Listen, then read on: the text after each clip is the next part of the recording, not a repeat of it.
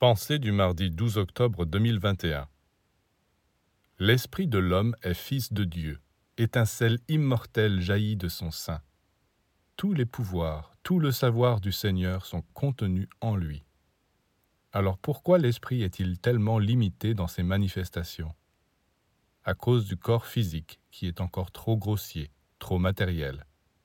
Mais ce n'est pas là une raison pour mépriser le corps, pour le martyriser, comme l'ont fait les chrétiens pendant des siècles. Dieu a construit notre corps avec une grande science, une grande sagesse. Il est le meilleur instrument qui nous est donné. Et si nous savons travailler sur lui chaque jour pour purifier et affiner sa matière, nous le rendons capable de vibrer en harmonie avec l'esprit. L'homme qui méprise et néglige le corps, comme celui qui ne cherche qu'à en tirer toutes les jouissances sensuelles, est dans l'erreur. Seul celui qui a compris que la mission du corps est de manifester toutes les splendeurs cachées dans l'esprit, de devenir un jour le temple vivant de l'esprit, est sur le bon chemin.